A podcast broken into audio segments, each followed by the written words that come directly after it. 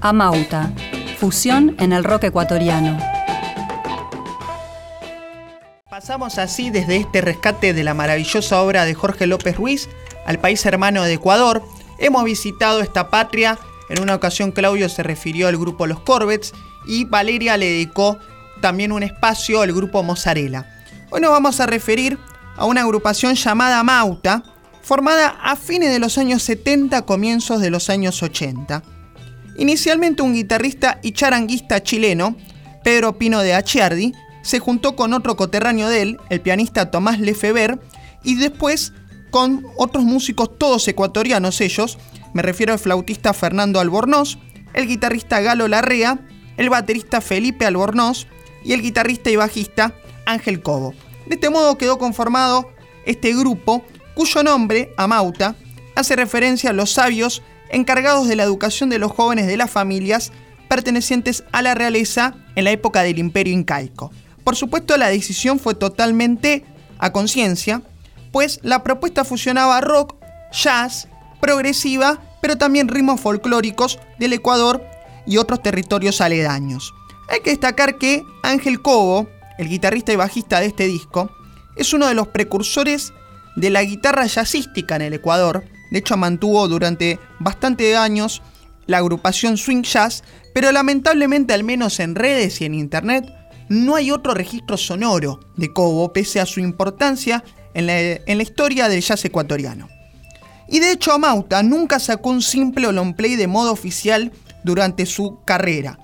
En el año 2008 salió una compilación que aglutina tanto grabaciones caseras como otras realizadas en vivo, la cual se puede disfrutar online, pero lamentablemente quizás no ha tenido la revisión que han gozado otros grupos del estilo. En la emisión pasada Claudio se refería al Polen, por ejemplo.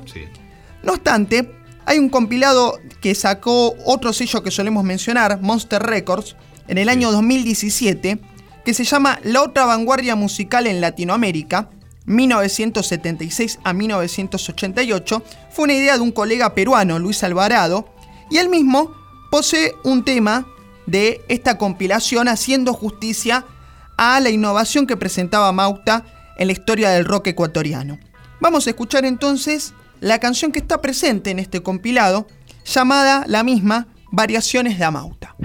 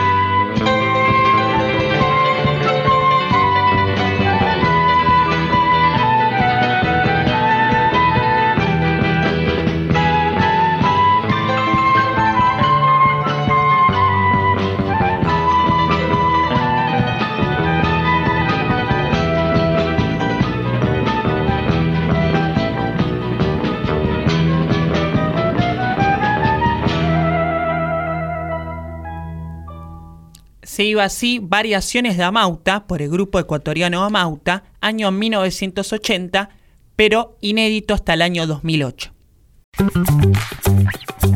Otra historia. Con Claudio Kleiman, Víctor Tapia, Valeria Pertón y Mauro Feola.